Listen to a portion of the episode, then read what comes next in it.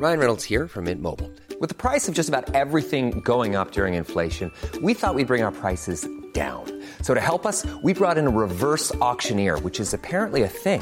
Mint Mobile unlimited premium wireless. Ready to get 30, 30, bit to get 30, bit to get 20, 20, 20, bit to get 20, 20, bit to get 15, 15, 15, 15 just 15 bucks a month. So, Give it a try at mintmobile.com slash switch.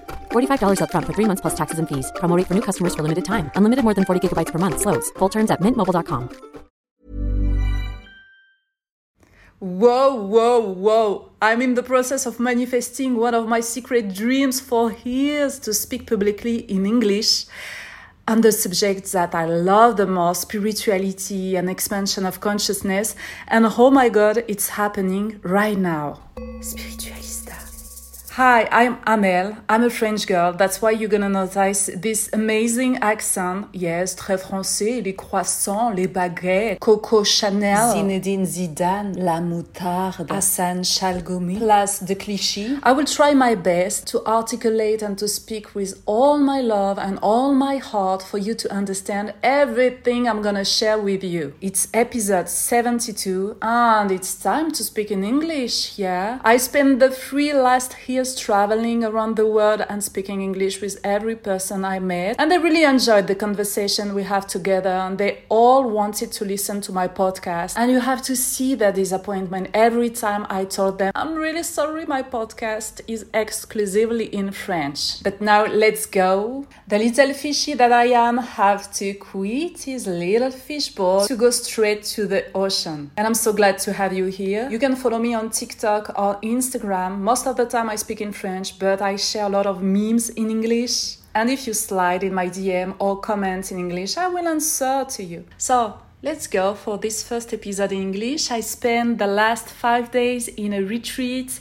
I'm actually in Thailand traveling. I'm in the north of the country in Chiang Mai and I did a Tantra retreat at Mahasiddha Yoga and I truly enjoyed every minute I spent there. We had a lot of talks, lectures, lessons, workshop, exercise to begin this introduction about Tantra. We had three teachers, Radu, Uriel, and Blandine. I wanted to ask you a question to Blandine. She is absolutely amazing. I love her way to share authentic and powerful notions, principles. If you want to discover Tantra, this episode is made for you. I send a lot of hugs, a lot of love, to the other 25 students who shares these 5 days with me. Let's go for this episode. We talked about the difference between eros and sex, how tantra can empower women and men, how to use your creative energy without wasting it, how to transfigure yourself and your man or your woman, and the mysterious power of Shakti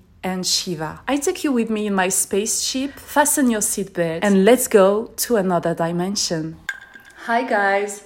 Actually, I just finished uh, five days of a retreat, so life changing about Tantra here at Mahasiddha Yoga. And I'm really, really happy uh, to have the opportunity to ask you questions to Blandine.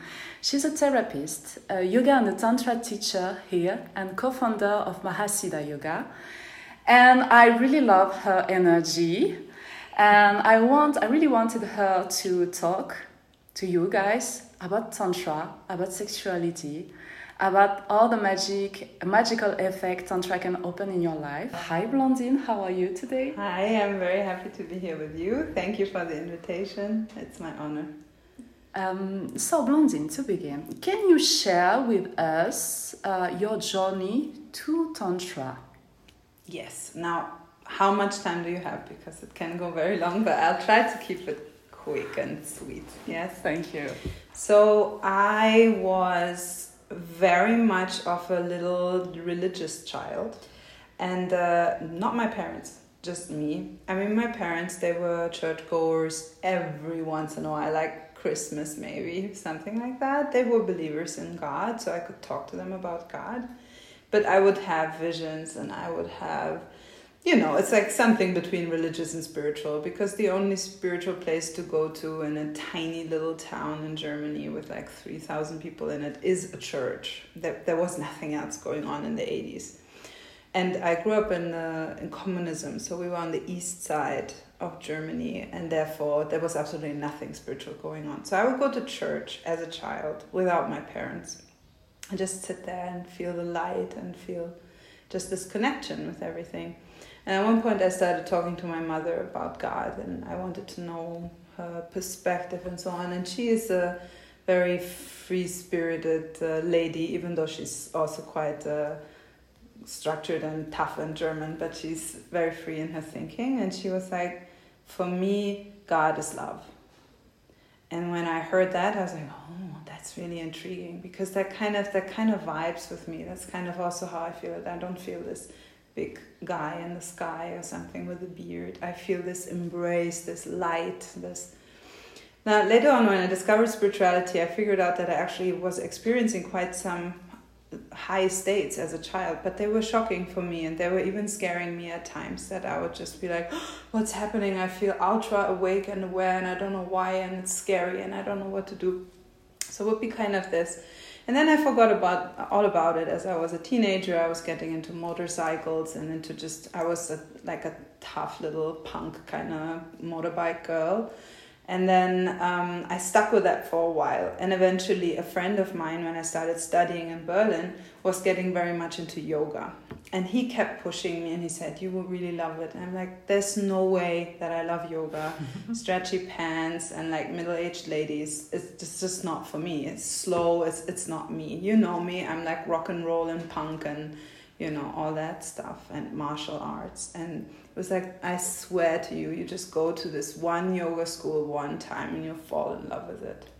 And I said, okay. So I went and um, uh, and I started the uh, at a sister school that studies like same lineage basically, right? In uh, back in Berlin, where my best friend is actually still doing yoga, and she was my teacher then. So it was really, really inspiring for me. I went to this initial yoga session, which was a replacement teacher, very insecure, very sweet little little lady, but very insecure. And she was just reading from a paper or something about asanas. She's very shy. It was very, very boring session, but I felt so changed in my heart just from the practice. So I knew, okay, this isn't about the people. This isn't about, I don't know, some guru stuff or something. This is about my practice, right? I'm here, I'm practicing, and I'm feeling something. I know that what this lady is delivering here that is not impressive, but I know that the practice works. So I immediately started to practice, right? And I went into it and every day I would be on my yoga mat and I would bring along friends and just show them and they would be like, Whoa, this feels so good and some would be like, You're starting to be a bit weird and so on. The classic thing but then for me it was clear my heart was sold i knew yoga is the thing and i just went for it and within uh, like a year i started to teach yoga and do all the trainings and so on. Like within the lineage that i'm a part of the teacher trainings are extremely long and like very very detailed. Yeah. so you really get like ground you know? You really get a very very thorough education. So it took a very long time to actually go through everything but I started teaching already as I went on, and yeah, I just knew this is my passion. This is doing me so well. Of course, I was also hitting a lot of spots inside that I didn't know I have, just trauma and just. I mean, I had a very beautiful upbringing, but my parents divorced, and that was really hard for me. And these kinds of things started to come up, but I noticed, well, I I can transform through this, and I can heal myself through the practice, right? So yeah, I just discovered it the, the yoga and the tantra as a tool to really know myself and on the way heal myself and then also discover just a version of me that I didn't know even existed. Mm. I was very sure that I know who I am. I was like this confident biker and that's who I am and that's who I will always be. And then I was discovering, wow, but I have this I have a soul and I have like a a supramental. What does that even mean? And i start to discover this and then i start to open up to being kind of mystified by life and by my own being as well. Nice. Just in a nutshell. I know a lot of girls who do yoga. I did yoga during a long time but i didn't took this bridge that link yoga to tantra how it was for you yes so i actually really hit the jackpot because I, as I just told you, was never interested in yoga whatsoever. It was not on my radar at all. And if this friend of mine, whom I trusted to know my taste, kind of, wouldn't have recommended me to go to this very specific course, I would never have gone. And that course was a yoga course, but it was based on tantric principles, quite similar to what we were doing in the retreat here, yeah. right? Which is just basically a ton of awareness, right? We think sometimes of tantra, okay, you, you were doing naked yoga or what? No, just being aware, being aware, being aware. So I was immersed into that from the very first second I got in contact with yoga. And then later on, I was not trying around too much, but here and there in a festival or something where I would be teaching, I would try something out. And I noticed, whoa, if I would have found yoga in this style, even though I can see that it's nice for other people, but it would not have touched me. It would have not been enough for me. Mm-hmm. And I realized that actually for me, the yoga practice is beautiful because it is tantric. So because it is done with this total immersion into my own being and really going into the mystery of who I am and what life is, and to kind of face that every day on the yoga mat, right? Like every day to sit with the the mystery of my own being, which is kind of even dreadful sometimes, yes. you know, to sit there to be like, whoa, okay, that there's an abyss inside, and there's heavens inside, and there's everything inside. But I mean, this is what makes it a mystical path, right? Before I came here, I know nothing about tantra. Mm. You know, I have few, you know, images in my brain like that, but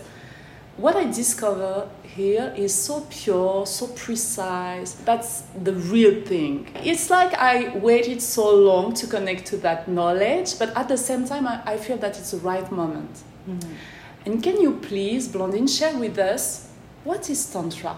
yes, you're giving me all the questions in one minute. yeah, that I would need like a week to answer. Five days we just did right. I know that. five days, and it's just the premise, the beginning. That's right. But I will do my best. Okay, Thanks. so tantra. I love how one of my teachers will say it. He will say tantra is the science of life, and that's just so to the point.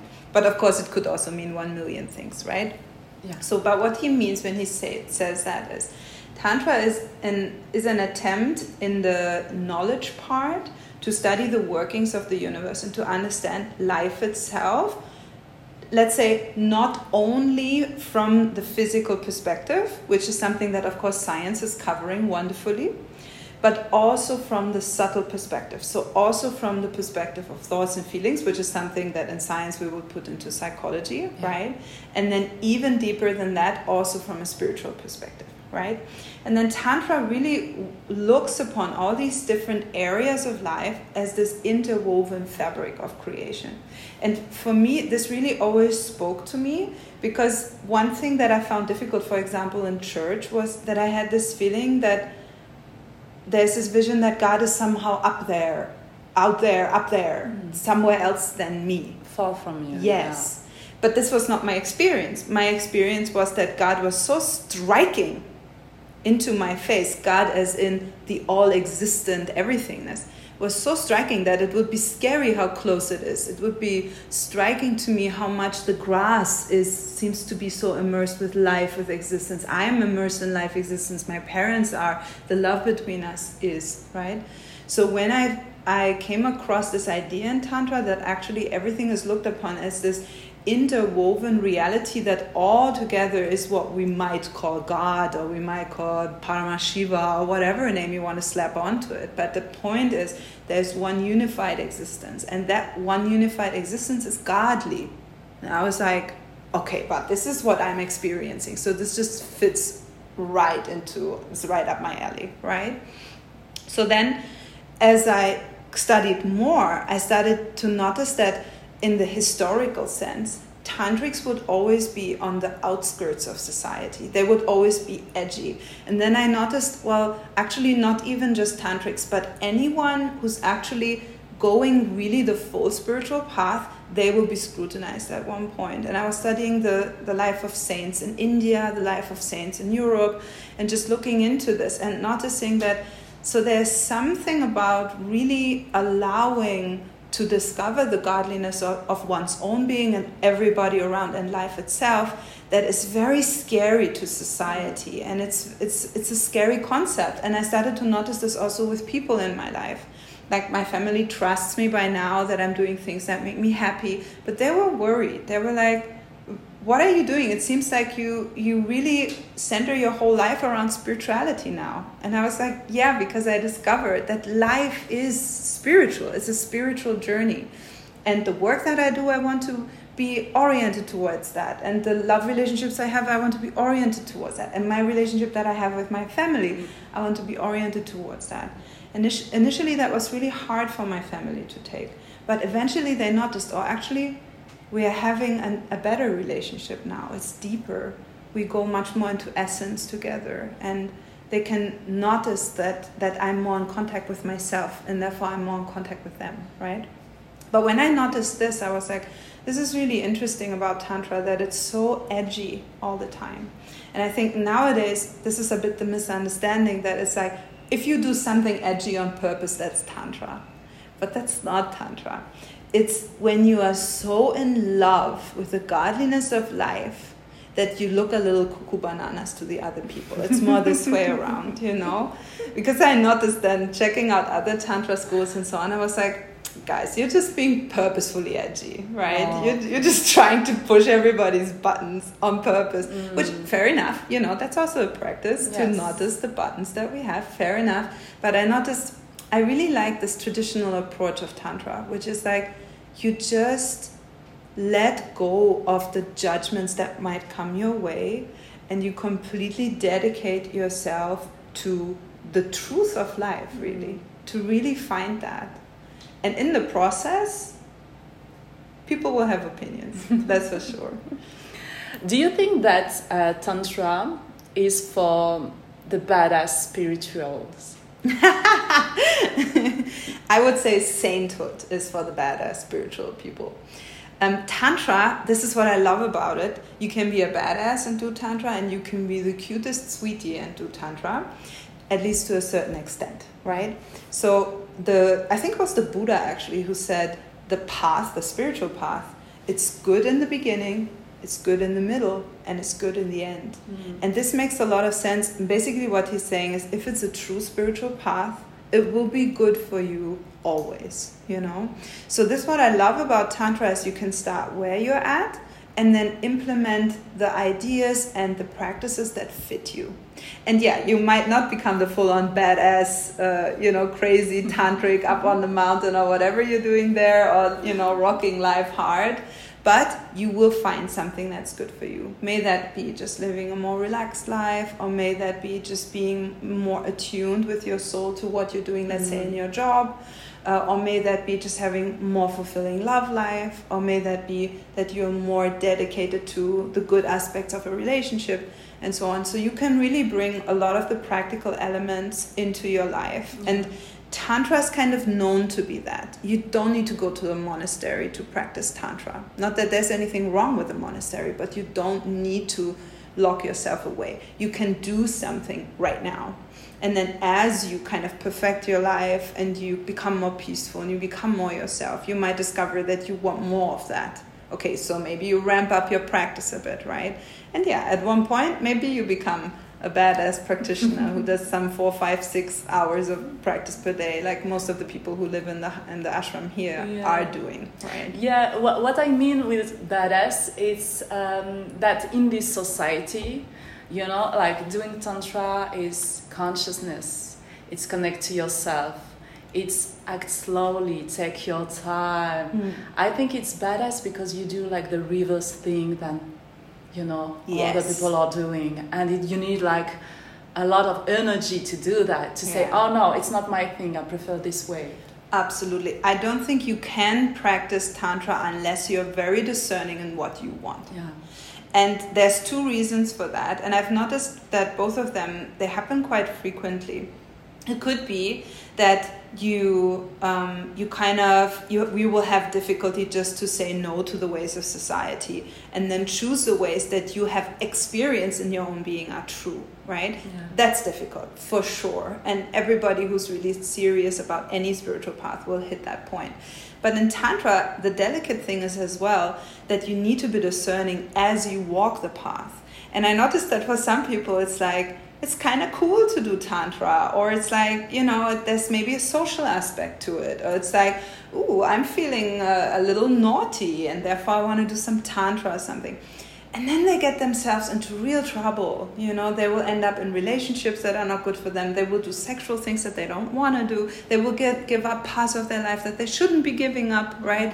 Just for the sake of kind of belonging to the tantric community in air Oh, quotes. okay. because there is no such thing as a tantric community for real. Hmm. There is little communities all over the world that practice truthful spirituality. And if you find yourself such a community it can be a big support to your path but if you come into any kind of major uh, you know group think kind of thing that you and your heart haven't checked upon please beware. Don't ever do that. And it happens so easily not only in tantric communities but just the new agey style of community kind of induces that. And it's like oh we are all so free so we all have sex with each other and we are miserable. Yeah that doesn't work if you feel in your heart a calling to be with several people and have a very beautiful polyamorous lifestyle please suit yourself right but don't ever roll with things just because you think it's cool or just because you think that this is how it is to be a tantric or Yeah. whatever the label might be and this is why i love so much this quote um, that my teacher would always use which is as the tree is known by its fruits and humans are known by their actions a tantric is known by the inner state and if your inner state is not aligned towards becoming more and more conscious, more and more blissful, more and more infused with meaning, then you're not practicing Tantra. It doesn't matter what you're doing on the outside, right? Thank you, thank you for this warning, this disclaimer. It's really important. Yeah. Can you can you please please explain to us, Blandine, how um, tantra teachings and practices and everything can um, empower women and men? I think something that society is starting to discover at the moment is that we were going through this patch of maybe like 40 years of kind of trying to figure out the whole equality thing, right? And we we had a very positive movement which is everybody discovering that they can make their choices in their lives, right? If a man feels a calling to work with children, then there's absolutely nothing wrong with that, right? If a woman feels the calling to become an engineer, there's absolutely nothing wrong with that. And we were probably m- much more boxed in our thinking um, before this period where we kind of allowed ourselves to think a little bit out of the box.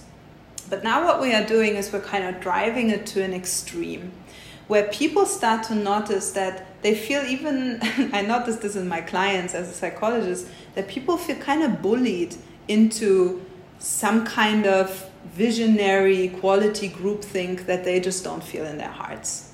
And I noticed that this is both for men and women very, very difficult. I noticed that women um, are even sometimes a bit ashamed to say, I love being a woman. I love feeling feminine. I love being sensual. Uh, I love how m- my body looks in a beautiful clothing. Or I, I love to put makeup or to not put makeup, but look beautiful in whatever way I feel beautiful, right? And that there's some kind of rejection towards just the beauty of the feminine, for Yes. example, or the tenderness of the feminine, the kindness of the feminine, the grace of the feminine, right? As if if we say yes to that, we would say no to the intelligence of the feminine, the wisdom, the courage, the strength of the feminine, right? And I feel what Tantra does, it just it simplifies things without making it banal. Because Tantra is about the obvious. It is about what works. It is about how the universe really is. It doesn't make speculations, right? And I feel this is such a breath of fresh air for the modern person, right? And this is what I noticed when I bring women together in women groups or in retreats or something like that. And for example, I just tell them, like one of the exercises that we might be doing is I just tell them, uh, just feel yourself and see how you feel to move and just have your eyes closed, right? So everybody has their eyes closed and the women just move how they feel to move. And some of them, they are like, they jump around like children, and, and some are like really like grounded and, you know, getting into this kind of movement, like really oomphy kind of yes. movements. And others are super refined and kind of ballerina style or something. but when I, when I take a look around the room, what I see is feminine beauty. Because yeah. it's so simple. It's like you have it in your heart, just express how you feel. It's so simple, yes. right? And I feel this is something really beautiful that I've seen for women that taking the courage of rediscovering who you are as a woman and to understand, well, clearly I was born into this body, so this is part of my destiny. To deal with this, right? And this also means to be triggered by my own body and to learn to love my own body and to go through what it means to being a woman and to accepting that in its essence, mm-hmm. right? Not in some stereotype. And I feel that this kind of can uh, bring women a new grounding. Because I feel one of the what I find really the bad parts of feminism is that women were kind of just told this is not good, but it wasn't told what is good in a way, right? Yes. So we were then kind of like, oh, you know, maybe I should be a girl boss and have a career and so on. And for some women, that is true. But for most women, they, they need to discover something about mm-hmm. themselves first to really know where to place themselves. Mm-hmm. And I feel Tantra really allows for that to happen. And what I've seen with men is something, um, it's basically the exact same principle, but it maybe shows itself in an even more striking way I initially was working way more with women. I started my teachings actually for women only when I started to be a teacher, like one year into my path. Uh, I was only only working with women. It was very fulfilling for me. It was a beautiful exchange. I learned a lot about myself and accepting myself and so forth. And then after some years, I started to have also mixed classes. And then even sometimes I would take um, like be a replacement teacher for a men's group in uh, in the yoga center where I was working, and so on. And um, what was so striking for me is how um, somehow the, the movement of feminism has has left men in an equally confused spot. Oh yeah, absolutely. So it's kind of like, okay, ladies, we we want to be good for you, for sure. And and in the past, some of the stuff has definitely gone a bit into a direction that is maybe not the most favorable for you. Also by the way you know we haven't we have been creating the past also together right? It's not just oh my god the guys they did something awful. No it was just certain things were not yet so understood. Now we understand them together so let's do something with it together. But the guys are kind of sitting there and they're just like okay i don't want to be an asshole right? I don't want to be nasty. I don't want to do any of this stuff but I, I do love women and I, I want to be able to approach them and maybe even pursue them in the way that is good for them and that is inspiring to them and that they feel safe. And, and I just don't know how to do that. It's just yeah. I, I have no footing, I have no grounding. And we have kind of I feel we really have failed to teach society how to deal with this mm-hmm. And how to not just say what is bad, but to say what is good, what is the good way, right? And I, I do uh, relate this a lot to, for example, when you look at children's upbringing, right? If you have a child that is only told no and never taught how to do it right, that child will end up to be really kind of like crippled in their mind yes. you know because they, yeah they will not have an, an availability of agency. They will not feel that they know how to do good. They just know how to do bad and then they don't want to do that and they end up in this That's frozen yeah. yeah in this frozen state right? And i feel this is what men have been kind of really like burdened with in the in the past like 30 years for sure and then even more so you see the outcome of that in the, in the generations that are coming of age now right? And i feel what tantra can really teach is to reassume the beautiful masculine role that was tailored for you in this universe, right? Mhm. Because there's a reason why there are men in this universe. Of course. It always pains my heart, you know, to see these interviews, like these short interviews when, when you know, an interviewer goes around and, and asks people on the street, women on the street, do we need men? And they'll say, no, absolutely not. And I'm always like, wow, what have we taught to our children? What have we taught to our daughters, right? That's just, it's, it lacks kindness and it lacks understanding of how life really works, right? And then what I see with men that actually really get into tantra for real, they really, uh, they really want to embody that perfected masculine that is caring and that assumes responsibility. This is a man who has purpose and, and drive and who's not oriented towards pleasure but towards meaning and who's able to discipline himself. And it's like, well, if we can have more of these men, this would be also so good for the women, right? So I feel there's Everyone wins. yeah, there's only good things to come Yes. from this, right? And I remember Blandine during um, one one lesson we uh, split the group, the women and the guys and the men. And during uh, this session, you told us that men are a little bit lost in this dimension because women are vessel of the creation, so we are connected, so we have download and we understand more what happened here, but not for them. And when you, you, you told us that, I really felt compassion in my heart for them. And it really blew my mind. And since this moment when I talk to them, I'm really like more caring. I have more tenderness. I try to bring them like little keys to understand, to calm them, say, oh, it's okay, don't worry. Um, more love, in fact. Can you um, explain to us um, what is the big difference between Shakti and Shiva, between the f- feminine energy and masculine energy and their vision? Yeah. So again, it's a huge subject, right? But I will try to boil it down for you. So um, the principle Shiva Shakti in in Tantra, um, it's it's this idea, right, that we have a distinct masculine principle and a distinct feminine principle that build up this universe. But first thing to understand is that Shiva Shakti is actually uh, presented in the sacred scripture of Tantra as one word, oftentimes Shiva Shakti. So it's considered as a, a union. It's something, these two, they are something that are already unified, right?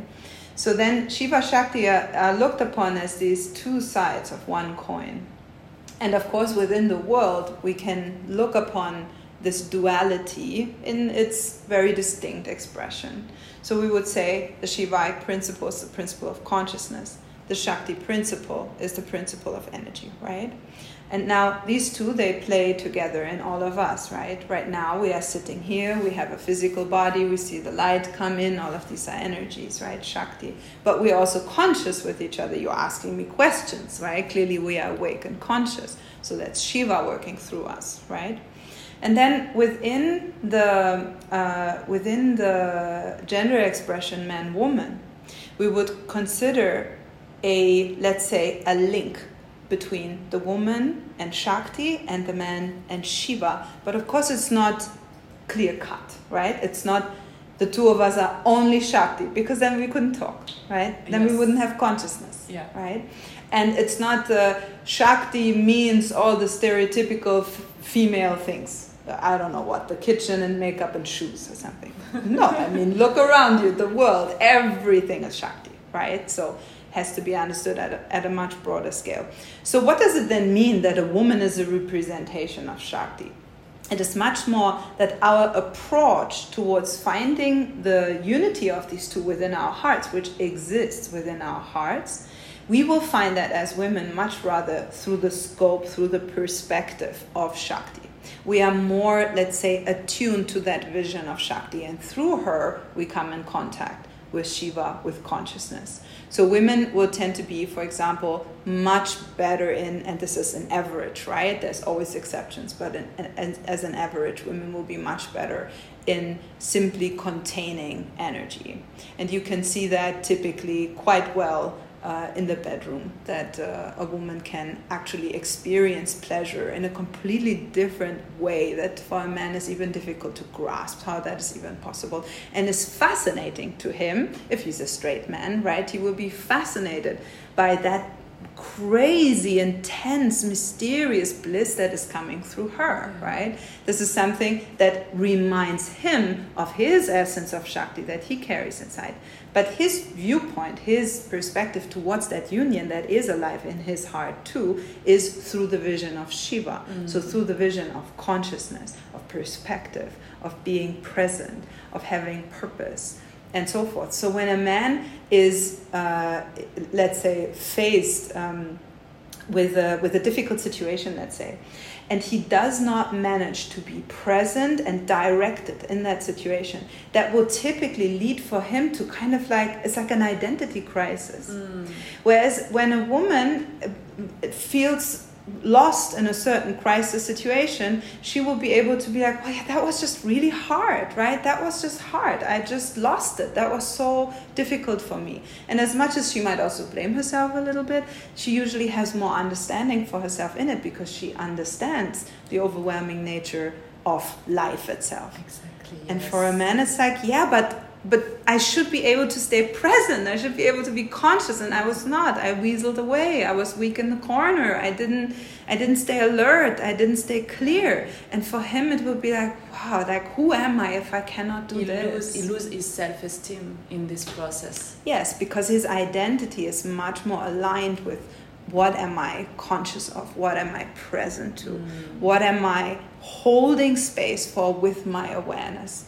When a man does, has the feeling he cannot hold space for what is going on, he cannot catch it in his awareness, it will tend to shut him down. Mm-hmm. And you can, you know, sometimes in the in the more stereotypical jokes or something in movies, you will see this kind of how a man, like after a woman starts talking for too long, he just zones out yes. or something like that. It's just like, okay, this is too much energy for me to hold in my consciousness, and I'm Close shutting down. Yes. so these are just some some ideas right i'm yeah. not i'm not trying to make it complete but these are just some ideas yes. and then very important to understand now that the vision in tantra is not so much that oh, you are a man and therefore you will always be like that and that's just what you are and you cannot complete yourself or anything like that and you are a woman and you will never be present and conscious like a man is. It's not at all like that. It's much more to understand okay, you are coming with a talent, you're coming with a superpower, right? And the woman has a superpower to be in life, to to for example multitasking right to to hold the baby and with one hand yes. she's cooking the dinner and here she talks with the mother exactly on the phone and this and that and she can kind of manage that right so she can actually hold space be conscious to all of these energies why because it's in her nature to hold a lot of energy because she has a lot of energy mm. in her mm. being right whereas for a man it's it's much more uh, likely if you look for example into it's very interesting if you look into all top jobs in the world mm. right like if someone really went top notch even on very very feminine subjects fashion art psychology the top top top top top one percent. Yes. It will always be guys. And the sh- the chefs, the cooking. Yes, exactly. The cuisine, yeah. exactly. And we have this this strange idea that this is due to some patriarchy and so and so. But if you actually really observe how these guys operate, a woman would never operate like that. It's like they are selling their entire lives to do this one thing. Yes and I'm happy you manage uh, uh, you mentioned chefs because yes. indeed chefs is like it's such a crazy business, yeah. and they burn for it and they focus on it. It's and, military. Yeah, and everything else falls away. So when a man really gets into a subject for real everything else falls away. He's into that one thing and he dedicates mm. everything he is to that one thing and he's fully present to that thing and his purpose is directed to that thing. And he is, this is David Deida that I'm quoting, he's like a train on train tracks That's and there's so no way to derail him. You just choose if you want to be on that train. Yeah. But he is going, right? This is the Shivaic principle, the penetrative principle. I worked a lot with men and what you describe is absolutely that. Yeah. Yeah. That's amazing. And the thing is that there's a beauty in both of these approaches. And actually, when we put them together, then we will get a really great outcome. So, typically, if you have a team that is really well put together, uh, with with competent men and women, you will get a super nice outcome yes. because the women will tend to a much more greater variety of details and hold much more space for a variety of mm. energies that need to be taken into consideration, and the guys will be much more driving towards a certain goal and and making sure that the, the entire thing remains over time aligned towards a certain vision and so forth. And this is brilliant. It's beautiful and it belongs together. And in Tantra, we utilize this to find that union that is anyways alive in each and everybody's heart, right? Mm-hmm. And indeed, for a man, this is a lot about discipline, about kind of reckoning with being in this very alive world and doing something good in it, right? And that is hard work. It's hard, hard work. And it's good to appreciate guys who actually will take the challenge and yes. will say, you know what, I want to grow. I want to um, dedicate myself to a, a, greater vision of myself, not only of a business, also beautiful, but also of myself. And I want to perfect myself to be a better offering to the world, right? Exactly. So beautiful. To be a better offering for the world. That's so beautiful. And that's, that's exactly what Tantra offers, in fact. Because you, you, you do, you have the discipline, the practices, uh, everything it's not just for yourself, in fact, to spread it, to share it, to make love, to diffuse love. So it's really, really beautiful. Spiritualista. I really love the transfiguration mm-hmm. process yes. because it connects you to supreme energy, frequency, vibration. There's something very interesting in this process. It's the fact that you can transfigure your man Yes. And when I was writing the question, I, I put uh, a frog to a prince. Is it possible, actually, with transfiguration to do that? Yeah, it's really sweet that you picked this example because I do believe that in these old timesy stories, oftentimes they, they sound like okay it's just a fairy tale but i think oftentimes it is symbolism and even kind of like a hidden language to express these kinds of principles right? It's interesting there's the frog and she throws him to the wall and he becomes a princess. All of these are very interesting symbolic elements that we could analyze. So yes indeed you can uh, through your transfiguration help your man to become the not just the prince but the, the king the warrior the lover the magician the super amazing soul that he came here to be and he can do the same for you through mm-hmm. his adoration through his active looking beyond the apparent and the superficial into your soul he will inspire you to become the most wonderful mother, the most beautiful lover, the most amazing initiatrix, the most uh, wonderful, fascinating beauty, the most powerful, striking heroine, or whatever is in your soul. He can help you by seeing that in you. And of course, this vision is based on love, right? Only when we open ourselves to each other can we actually see the the grandeur of the other one but it is also something that can be trained right? Yes. I can i can sit down and actively choose to to not just see a beautiful lady in front of me right now but to see okay you are a soul seeking for something right? You you want to bring truth to the world. You're doing a podcast. You are you're reaching out into the world to bring something good right? And now i have a very different vision. You're not just a pretty lady also that but also all of these other things, right? Yeah. And in the moment I look at you in this way, you you feel inspired, and you yes. will start to look at me this way, yes. and you will be like, okay, however, whatever Blandine's shape might be, but I see that she is onto something. She wants to bring something good. I can feel her good intentions, right? I can notice her soul coming through. And then the more we kind of ignite each other like oh, that, wow. it's like letting the lights shine on the planet, yes. really.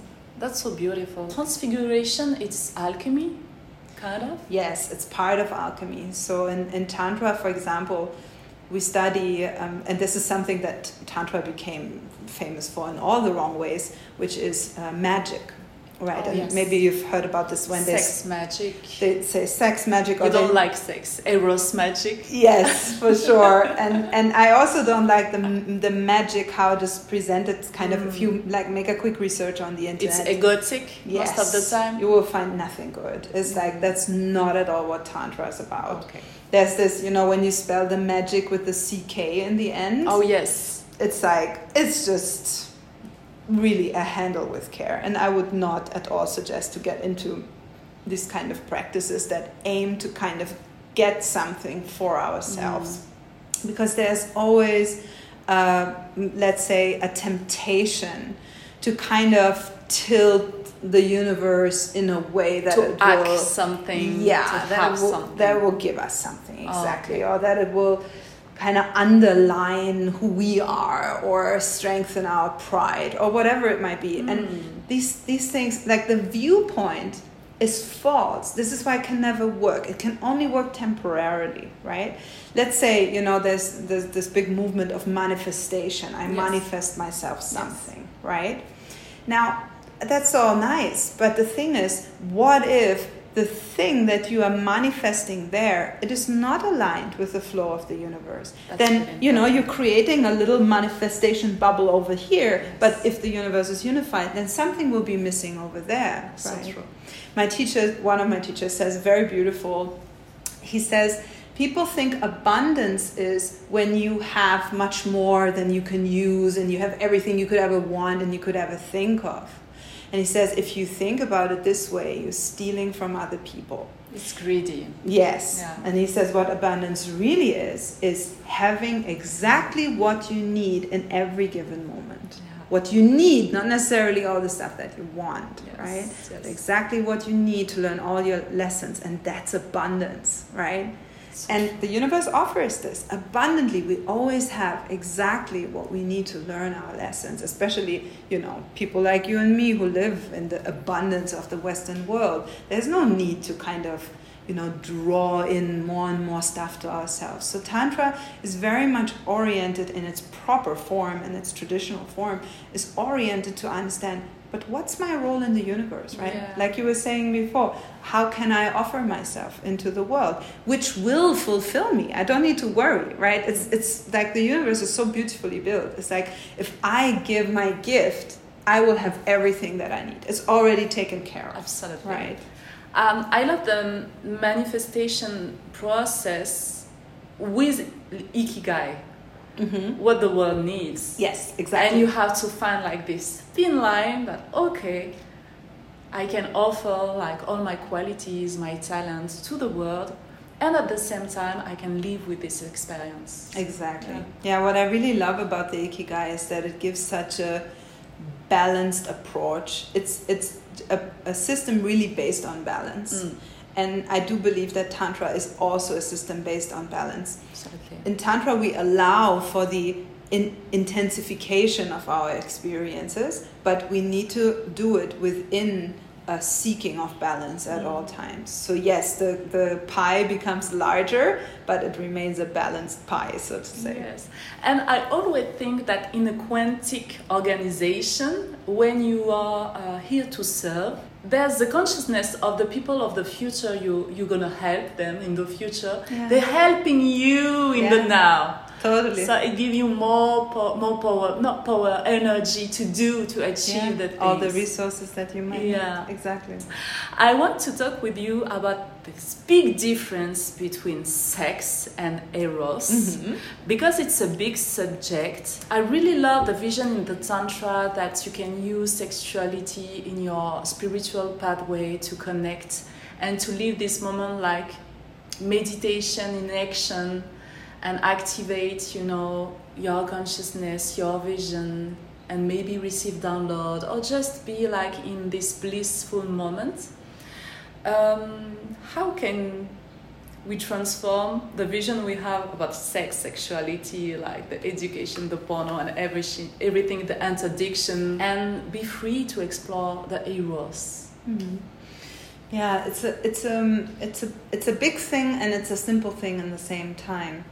So the shift from sex to eros, it actually it doesn't happen it's not like don't think of it like an alchemy from okay i take this thing which is sex and then i do something to it and it becomes eros. It doesn't work at all like this but it goes through the creative energy right? So right now i have in my system creative force right? I can feel it. I have a certain drive to do things. I have maybe creative ideas. I can feel maybe some bubbling sensations in my hips because i would like to make love or whatever it might be. But right now creative force is pumping through my system, right? And then in any given moment, I have the choice to either invest this energy downward pointing, meaning pointing towards selfishness, pointing towards instinct, pointing towards addiction, pointing towards separation, pointing towards unconsciousness, right? Or I could take this energy and point it upward, right? And use it for elevation, use it for becoming more conscious, more connected, more loving, more at peace, more into my soul, and, and, and. Now, you can imagine it with the words that I used for the downward flow, as it is the unconscious, the instinctual way. If we don't do anything with the creative energy, it will tend to kind of ooze into the lower expression of it, at least in a part, right? And you might have noticed that um, people, for example, who might be in a very elevated creative mode, yeah, let's say someone who's really creating real art, like very inspiring art, right? They might actually, while they are there for three weeks locked into their atelier and painting and I don't know what, they might not have any sexual drive. Mm. Because everything is pouring into their expressions, into their, right? Yes. Like that or if you are building a business, right, and you come home in the evening, you forgot you even have genitals because you are so invested with your creative force, yeah. right? Now, the more elevated your investment will be, meaning you are balanced, you are relaxed, you're truly inspired, then all that creative force will flow in an erotic way. Mm. And that will mean that you will also come home and actually will feel inspired to be with your beloved in a very elevated and sweet way, even if it's maybe just exchanging some caresses or some looking deep into each other's eyes or whatever it might be. And the more we are investing the creative energy throughout the day in a way that might be tensing, right? We are, okay, we are doing a business that's great, we are investing something great, but we get so tense, we get anxious about the money, we are overrunning ourselves, mm. we are mm. not eating well, we're not breathing well. And then we come home in the evening and then we might feel like, oh, I just need to get it out of my system, you know? Yeah. I just need to maybe masturbate or, you know, just, just get it out or have a quick quickie or something yes. like this, right? So we have to understand that the to achieve eros in our life as opposed to sex yeah so two words that we coined before yes. we need to address the creative force at large mm. in the moment we are already down it's very very difficult to uplift right so once you come home tensed in the evening you will need to first do something to just realign your creative force maybe you take a hot shower, you do some yoga, you do a bit of meditation, you breathe, and then you come together with your lover and first you massage each other. Maybe you have to talk out some things, maybe you need to rant a bit about your business or whatever, right? So you reset the whole creative energy with even no attempt to anything sexual, anything bedroom style, right? And then once the creative energy is flowing beautifully, it is just natural to uplift into this high form of eros into this connective beautiful mm-hmm. experience of the bedroom so to say or of your love life right yeah. so we need to think of it always this way how am i investing my creative force right now right so if i go let's say i go to the club to hunt someone handsome to spend the night with the overall approach is already not very elevated yes. right it's like yeah it's not uh, it's not connective it's not loving it's not yeah. conscious it's not all the things that are with the eros right it's like predation it's yeah like an animal yeah. searching for but if you go out to yeah. the club and you have you have no hidden agenda but you are coming to have an, have a beautiful time to meet friends to be at an elevated spirit yeah you are aligned with love, you know how you want to meet people. Then, if let's say you're making an acquaintance with someone, already you will be dialed towards the correct energy. And you will not even feel oh yeah let's just go in the toilet and hump a little. You will not feel that because you're like but we are we are connecting. This is about love. This is about togetherness. Mm. and you might sit together and talk the whole night or have a romantic walk or whatever and feel super inspired and super fulfilled because you're coming already with the correct direction with the yes. correct ideal. It's a resonance law so you're gonna yes. attract like the vibe where you are and it's exactly. automatic. Exactly. Yeah. And what I notice is what is difficult for people is they think, okay, um, when I get to the bedroom, I'll just do different. I will do different things than usual, and therefore I will turn from kind of bad sex to good sex, or what we call from sex to eros, mm. right? And that's just what I'll do. I'll just be very conscious as I bang this lady. It's like that's not going to work out. It's just not going to happen, right? Because it's a principle. You cannot fool the principle, right? So really keep in mind, eros happens all the time every moment of every day, erotic force is potentially alive in you through your creative force, yeah. right? And if that inner attitude of yours, let's say 10 hours per day, is not aligned towards something erotic, it will be very difficult to create something erotic in the bedroom, right? So it's really a shift of perspective, all the time seeking to bring our creative energy into a flow of consciousness, of love of togetherness, of balance and harmony, and then that will gradually uplift mm. the being to always have this vision. Also in the bedroom, and also behind the desk, and also yes. the, and then, like always. That. Yeah. Do you think that people in power who have a big influence? I think about Jay Z, Beyonce, mm-hmm. like king and queens, and do you do you think that they they know tantra? Um, I rather believe that they know magic, which oh. I'm not a fan of. Okay. That's so interesting. Yeah. Okay. Yeah, I do believe that um, from what I can see, just like watching pop culture and also watching uh, politics, observing politics. Yes. Some of the moves are too knowledgeable, in my opinion. That, of course, it could be that people are just, you know, having a lucky strike but if I look, for example, in the, the symbolism that is used on television, the symbolism that is used in music yeah. videos, the symbolism that is used online and in art and so on, it's for me a bit like it's too obviously arranged, right? But it's not elevated. Mm. So that tells me you're doing magic mm. and you're not doing elevated magic. That's how we can d- have discernments between tantra power tantra enlightenment and like sex magic. It's the polarity. Uh, does it bring light love or it's like to uh, spread confusion fear? Okay yeah. that's so interesting. Yeah and i feel really the the this law of resonance that we were studying here it really helps you to understand this. You just ask yourself how does this vibe? Mm. yes? And of course you know beware just the entire let's say media business that we find on the planet like all of it social media uh, corporate media whatever all the medias just the the just the um, let's say the the the use of it or you know the the, the way it, it grew the way it became mm. what it is it's not super mega elevated i have a bunch of uh, journalist friends and and I noticed it's it's a hard job. It's a really hard job, and especially because of the climate. You know, like being like in a competition also of bringing the story and bringing something big. And it's like it just puts you into a certain vibe that it's just well it's not nice for your creative energy that's for sure right? And it's it's it's a tiring job. It takes a lot of time. It's it's a lot of effort. You need to be super outgoing and strong yes. and like that and, and it, violence yeah it runs people down it really runs people down and i noticed this that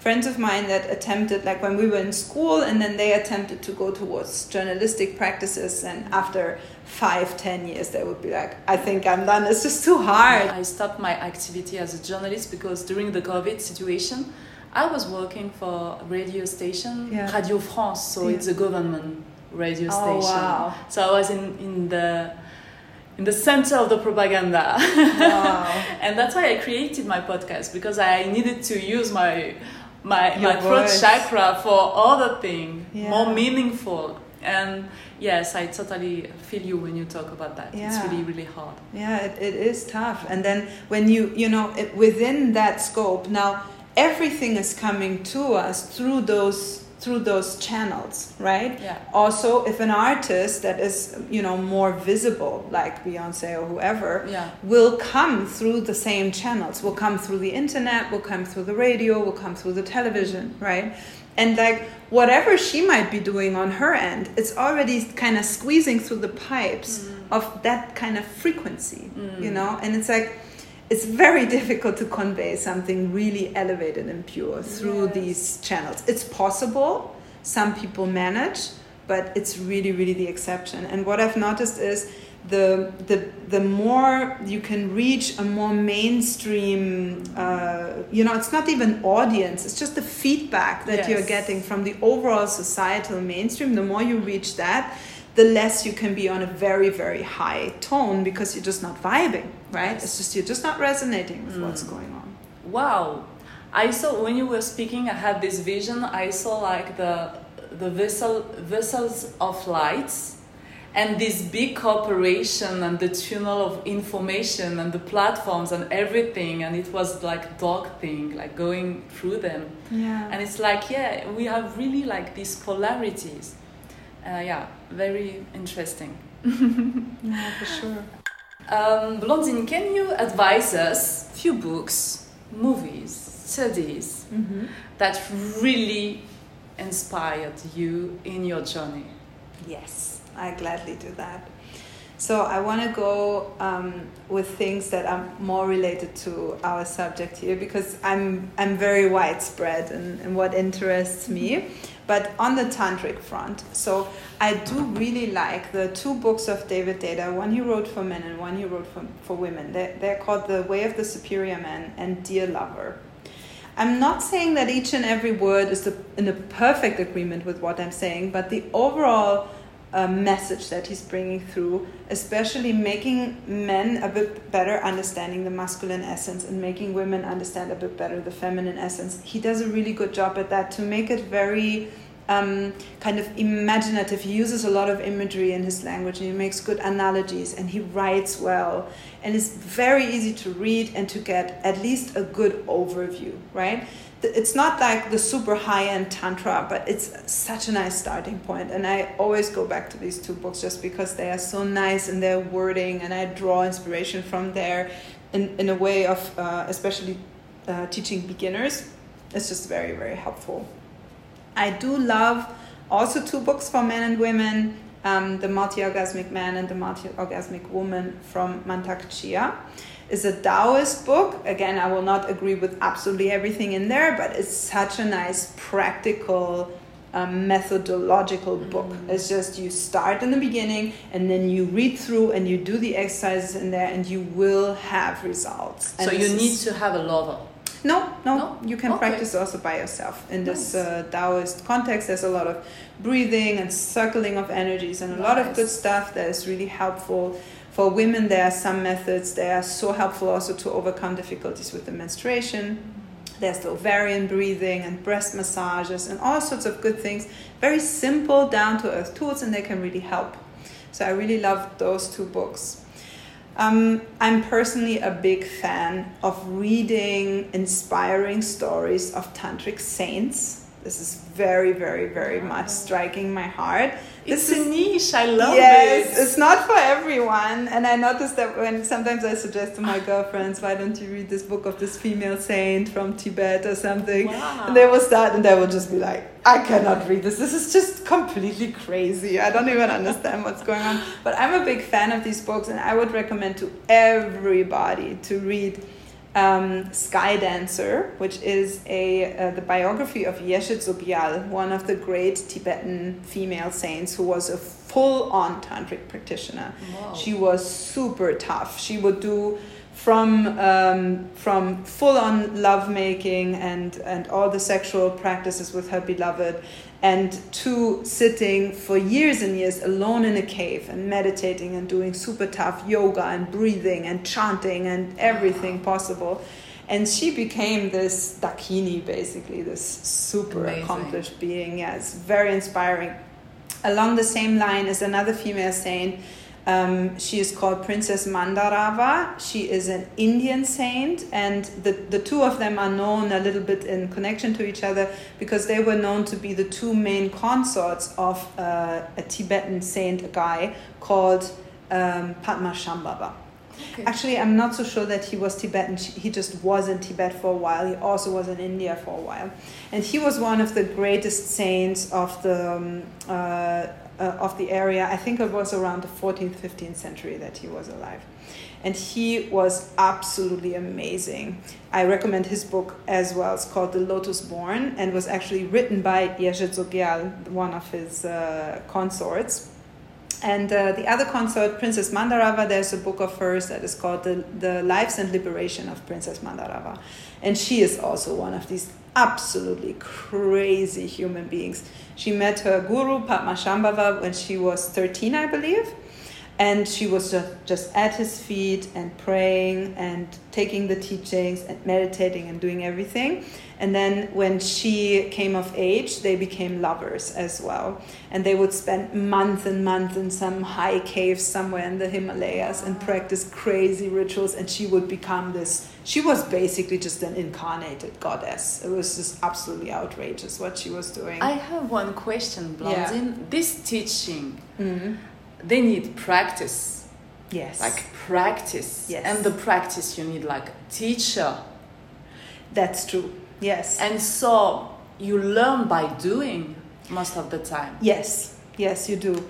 But now, not everybody needs to become the consort of a guru to approach Tantra. Oh. Very important to understand. It's not a must. Okay. But you do need, I would say, what you need is a lineage. You need a set of teachings that really lead all the way to liberation fully. The problem is if you are kind of just shopping around, this will it's very good in the beginning but it will you will hit a glass ceiling eventually right and then so what for example in these three books that i just spoke about with these three saints two women one man um, they have an extremely clear lineage and clear path that they are following, very dedicated, and then they reach all the way into final liberation, enlightenment. And I mean, this is not just I'm enlightened, I'm feeling good in my soul. This is like I can, you know, live by eating stones. It's, it's ridiculous what these guys were doing, but it gives you an understanding of what is possible, right? But now, nowadays, where we are not living in caves Exactly. and all of these things, it is enough to have a, a very clear, let's say, direction towards enlightenment at least, in order to walk a relatively straight mm-hmm. path. And then you will need to find yourself a lineage that works for you, right? So um, if you feel, I don't know what, you are an inspired Christian, right? Then you would take that route of Christianity and you would maybe go to the monastery and become a nun and, and, and marry Jesus and fall in love with God or whatever you do and reach all the way into enlightenment. But you, it will not be possible for you to go into the monastery and then also to have sex with a priest, right? It's asceticism. Yes, Yes. you will need to make a clear choice the lineage that you are into. And as a tantric, um, if you want to practice uh, also erotic tantra, which is not a must, there's tantric paths that are ascetic. Like, for example, if you want to read a book of an ascetic tantric, would be uh, the biography of Milarepa. He never had sex with anybody, and he was a full-on tantric. He was Wow. flying through the air, and I don't know what. Very, very inspiring. So, but if you choose to do the erotic path, then, well, in time, you will need a lover eventually, and this should be someone you really love and give your heart and give your soul to. It cannot be done on some kind of casual background. I know that there's other materials out there that suggest otherwise, but I could not agree less. Tantra is done on a background of a dedicated love relationship. Mm-hmm. Very, very clear. And in our lineage, this is super, super clear. There's no such thing as you go there, you pick up your sexual initiation, and then you go your merry way. No, it doesn't exist in our lineage. You have dedicated, beautiful, lasting love relationships. No matter if you want to have one or five or however many, but this is the way that you go about it. Mm. And then you practice with your lover in accordance with the teachings of Tantra. So this means you cannot, um, you know, uh, I don't know what, ejaculate on Monday and practice Eros on Wednesday, right? it doesn't work. It will, there will need to be a continuity, is what I'm yes. trying to say, right? So you, it doesn't need to be crazy. You don't need to find yourself an enlightened master and then you know try to convince him to become your lover. It's this is not necessary. But both of you as lovers will need to be dedicated to really fully practice the path, right? Oh, right. And then you can reach results, and it's no problem. It's not that both of you first need to okay, you need a divorce and then be with some tantrics for a while and then come back together. It's not needed. You can mm-hmm. train with someone you love and who is dedicated to this path, you can train and you can have good results. There's no doubt about it. Nice. There's no doubt about it. it it's a little harder, of course, yeah. but it's very possible. Thank you, Blandine. Thank you for this interview. Thank you for your kindness, all your knowledge, and your generosity. Uh, there is something you want to add before we finish the episode? Just, I want to encourage people to really seek their heart and to be very discerning in your spiritual journey. Actually, this is very, very inspiring for me from the Christian viewpoint that when a person really wants to enter the religious life, no matter if as a married person or entering the monastery or entering priesthood or whatever it might be, they will really take a lot of time and seek their heart and discern what is good for them and what they want their relationship with God, with the universe to be like. And I cannot encourage more to really take it serious. Like the spiritual life is what nourishes our soul. We need to implement it into our lives one way or another. Not each and every one of us will go and live a monastic life, but each and every one of us has a thirst for discovering our soul and for some kind of spiritual inclusion within our lives. And it is really up to you to figure this out. It's not going to just fall on your head. You know, maybe the inspiration falls on your head, but the actual living out of what you want spiritually, it's your responsibility. And it's very important to take that seriously and to take your time to discern what is your path to discern what is good for you, to try out the practices. Don't believe anything that I've just said. Go practice, find out for yourself, mm. right? Always do that. Take the practices, give it a fair shot, practice for long enough, see the results that come. And the real spiritual practices, they will bring you results. And once they bring you results, your soul will awaken a little more and point you a little further. Okay, now we need this. Okay, then let's dedicate to this. But be discerning, be alert, be awake, be aware. Because what I've been seeing is that spirituality becomes vulgarized into something more social, right? And then a lot of mess happens. A lot of mess happens. People do all sorts of things they don't want to do. Don't ever do mm-hmm. that Spirituality is written in your heart. You know which path to walk. Be courageous. Don't be wimpy about it. Don't be a crybaby about it. if your heart says, walk north, take the path, do the meditation, do it. Trust yourself and understand that it is a profound need of your being to implement spirituality exactly in the way that you need in your heart, mm. right? Tantra is not for everybody, even though it has beautiful aspects for everybody, but maybe it is not your path. And it is up to you to discern that. And Christianity has something beautiful for everybody, maybe it's not your path, and so on and so forth, right? Really find and take your time to find what is good for you. And don't just swallow some stuff because you will be upset later on, for sure. And it's so, so sad when I see people who have kind of spiritual trauma, you know, because they were not discerning in what they want to do. Tantra is an amazing journey. It's a crazy journey. I had such a colorful life due to this journey that I am on. Also triggering, also shocking, also beautiful, all of that. But I really stand with confidence on this path because I have always engaged myself very seriously with what I want and with what is good for me, right? And sometimes my family had to suffer because of that, and sometimes my teachers had to suffer because of that. But I know that this is my path and that this is what is good for me. And I really, really encourage all of you if you really take the spiritual journey seriously, you will have to do this. This is the key element. Stand on your path, walk your path, walk with confidence. Do it with all your heart. Thank you, Blandine, for those words. I will put all the information about this retreat here, Mahasiddha Yoga. We are next to Chiang Mai in the north of Thailand. It's a beautiful place. It's beyond words. It's so spectacular. And the teaching here is so amazing. Thank you. Thank you, Blandine. Thank you so much. It's been a pleasure. Spiritualista. I hope you enjoy this episode as much as I love doing it. If you like this English episode, this English version of Spiritualista, please rate with 5 star on Spotify and Apple Podcasts. I would love to read my first English comments on these apps. Take care of your energy, your vibration, and let's spread love. Bye.